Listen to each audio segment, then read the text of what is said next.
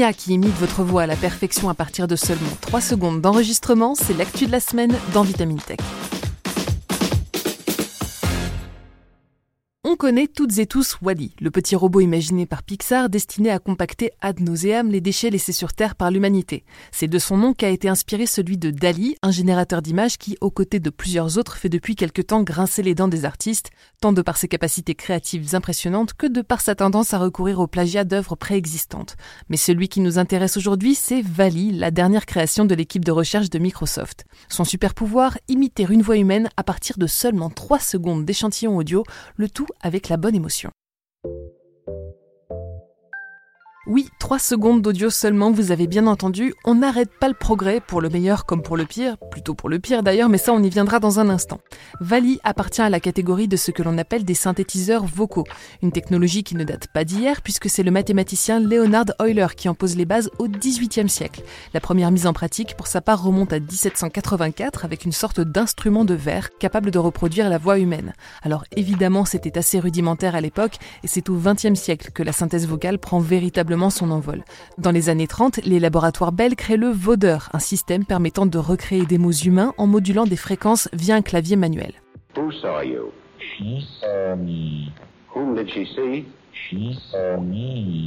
Puis en 1961, l'un des chercheurs de Bell, John Larry Kelly, parvient à faire chanter Decibel à son ordinateur.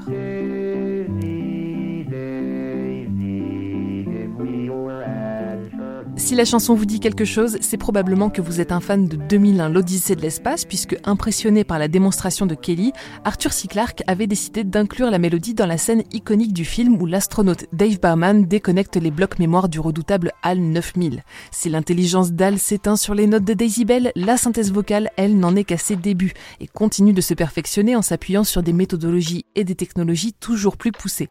Aujourd'hui, son allié principal est bien évidemment l'IA et plus particulièrement les systèmes dits d'apprentissage profond ou deep learning. Ces derniers s'entraînent à produire du langage en s'appuyant sur un gigantesque répertoire d'enregistrements audio accompagnés de leurs textes écrits. Grâce à cette ingestion massive d'informations, les synthèses vocales dites neuronales s'approchent toujours plus de notre façon de parler, au point qu'il devient de plus en plus difficile de distinguer l'artificiel du naturel. Et il semblerait que les chercheurs aient réussi à accomplir un nouveau bond de géant avec Vali. Celui-ci fonctionne un peu différemment de ses prédécesseurs. Sans trop entrer dans le détail, lorsque vous présentez un texte à une synthèse vocale, sa première mission consiste à aller chercher la prononciation de chaque mot pour produire un transcript phonétique de ce que vous voulez lui faire dire. Il en résulte une série de phonèmes A, C, D qui possèdent chacun une signature sonore bien spécifique. Cette signature est non seulement distincte à l'oreille, mais elle l'est également visuellement. On la représente sur un spectrogramme, une sorte de heatmap où le son est converti en image. En ordonnée, les fréquences que mobilise le son produit, en abscisse le temps, puisque même le phonème le plus simple emploie plusieurs combinaisons de fréquences à la suite les unes des autres, et en couleur l'amplitude, c'est-à-dire le volume de chaque fréquence. Parce qu'une image vaut mille mots, je vous invite à chercher le spectrogramme de l'alphabet sur votre moteur de recherche de prédilection, vous verrez que chaque lettre possède sa propre empreinte digitale composée d'un assemblage de fréquences émises à des amplitudes variées sur une durée donnée. À noter que cette empreinte sera également amenée à varier en fonction de la voix du locuteur, de son émotion, de l'intonation, de l'emplacement du phonème dans la phrase ou dans un mot. Quoi qu'il en soit, ce spectrogramme est ensuite converti en ondes sonores et c'est ainsi que nous obtenons un texte lu par une voix de synthèse.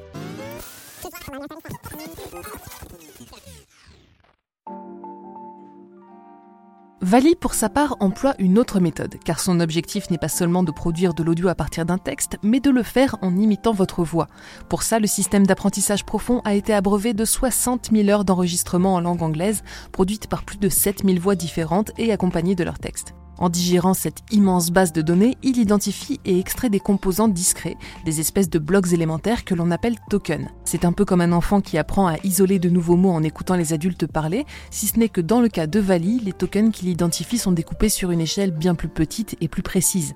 Ils sont enregistrés sous la forme d'un code qui pourra à son tour être restitué en son. Dans l'étude, les chercheurs fournissent un nouvel échantillon de voix à Vali ainsi qu'un texte qu'il devra lire en imitant cette voix. Le système va analyser le nouvel enregistrement et le découper en tokens comme précédemment et il va en faire de même pour le texte écrit. Mais cette fois-ci, il va tenter de les rattacher aux tokens dont il dispose déjà dans sa bibliothèque. En identifiant les motifs qui rapprochent le nouvel enregistrement de ceux qu'il a déjà étudiés, il va pouvoir extrapoler la manière dont le locuteur s'exprimerait dans toutes sortes de contextes. Ainsi, s'il respecte la première étape de la synthèse vocale en convertissant convertissant bel et bien le texte qu'on lui soumet en phonèmes à lire, il ne génère pas de spectrogramme à partir du néant, mais va plutôt piocher les pièces dont il a besoin dans la base de tokens qu'il a assimilée. Pour résumer et pour faire simple, il assemble un puzzle de micro-enregistrements humains au lieu de fabriquer de toutes pièces un son de synthèse. Et ça s'entend dans les résultats. Si certains n'arrivent pas à dissimuler des sonorités artificielles, d'autres sont confondants de réalisme et l'imitation se révélera d'autant plus parfaite que la voix se rapprochera de celles qui ont déjà été étudiées par le système. Voici par exemple un échantillon de voix qui lui a été fourni. We live by the rule of law. Et la phrase qu'il a produite en imitant cette voix et son intonation. Because we do not need it. Maintenant, on les met bout à bout. We live by the rule of law. Because we do not need it. Comme vous pouvez le voir, c'est plutôt impressionnant. Alors forcément, certains s'inquiètent, à commencer par les créateurs de Vali eux-mêmes.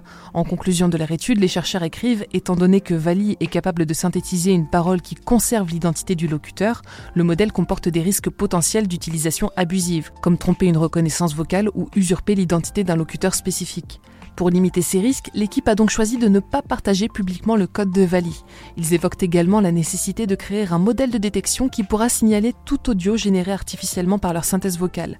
Car si les deepfakes vidéo ont déjà démontré les dangers qu'ils comportent, les deepfakes audio, croyez-moi, possèdent quant à eux des ramifications encore plus inquiétantes. L'année dernière, des comédiens russes ont réussi à tenir une discussion de 7 minutes avec le président polonais en se faisant passer pour Emmanuel Macron alors qu'un missile venait d'exploser à la frontière ukrainienne. Leur piètre imitation de l'accent français leur a valu de se faire finalement démasquer par Andrzej Duda, mais un outil comme Vali pourrait devenir une arme dangereuse entre les mains de ces imposteurs dans un contexte politique pour le moins vacillant. Saluons donc la posture éthique des chercheurs qui ont choisi de garder leur innovation derrière un garde-fou en attendant que ces risques potentiels puissent être mitigés. C'est tout pour cet épisode de Vitamine Tech. Pour ne pas manquer nos futurs épisodes, pensez à vous abonner dès à présent à ce podcast et si vous le pouvez, laissez-nous une note et un commentaire. C'est toujours un plaisir de vous lire et de pouvoir connecter avec vous.